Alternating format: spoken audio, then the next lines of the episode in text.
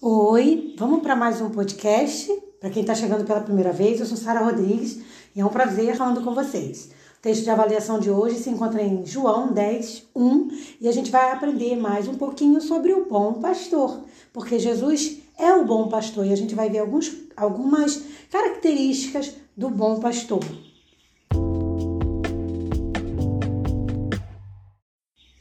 O texto diz assim: na verdade, na verdade vos digo que aquele que não entra pela porta no curral das ovelhas, mas sobe por outra parte, é ladrão e salteador. Aquele, porém, que entra pela porta é o pastor das ovelhas.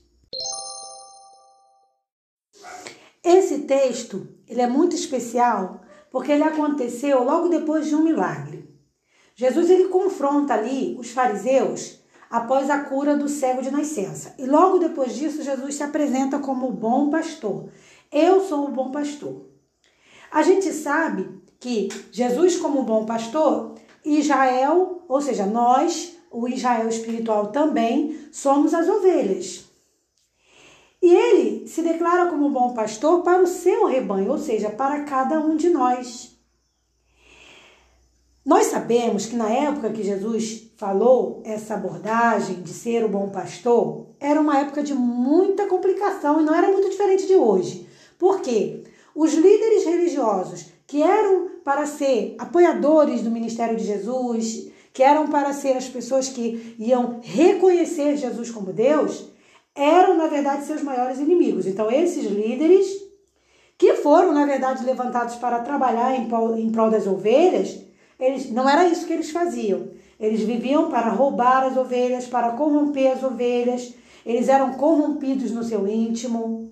Então não eram pessoas é, fiéis ao que falavam. Eles falavam uma coisa, viviam outra, falavam contra a palavra quando isso ia, é, ia em direção ou ia dentro daquilo que eles esperavam, daquilo que era melhor para eles. Aí eles até mudavam a palavra, é, colocavam um parecer diferente.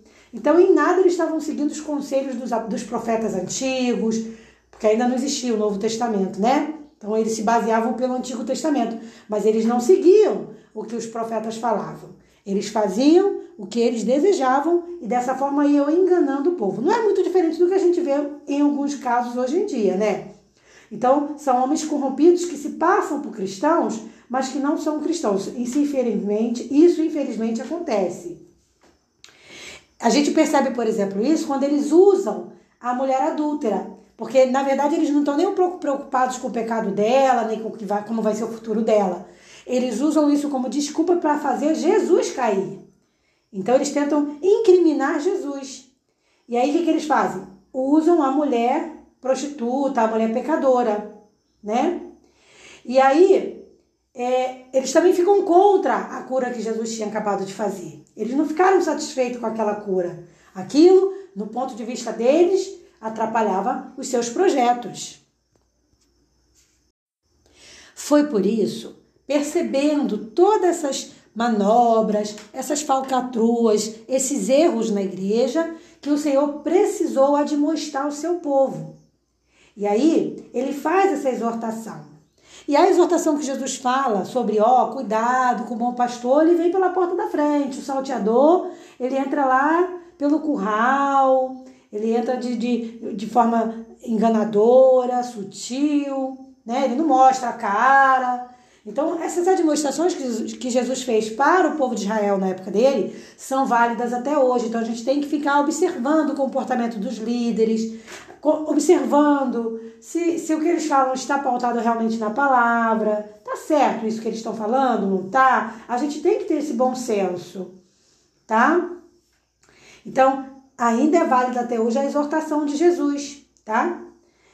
Porque levando a gente a pensar, peraí, tem muita gente que entra na obra de Deus mas que, tudo que eles querem é vaidade, orgulho, é, poder, dinheiro, e não estão realmente comprometidos com a obra. Então, essa é a grande lição que a gente tira desse texto: estar atento para reconhecer o bom pastor, Quem é o bom pastor? O bom pastor na nossa vida é Jesus. Então, ele tem que ser a nossa primeira adoração. Eu não tenho que, ah, vou pelo que o pastor falou, A ou B. A gente vai respeitar os pastores? Sim. A gente vai ouvir os pastores? Sim. Mas sempre observando se o que esse pastor está falando está de acordo com a palavra. E como é que eu vou saber isso? Se eu ler a palavra. Se eu acompanhar a palavra de Deus, se eu ler a palavra, eu vou ter como saber. Agora, se eu não leio, se eu vou só pelo que eu ouço, Aí fica complicado. Então a gente tem que ver, examinar as escrituras, a palavra de Deus diz.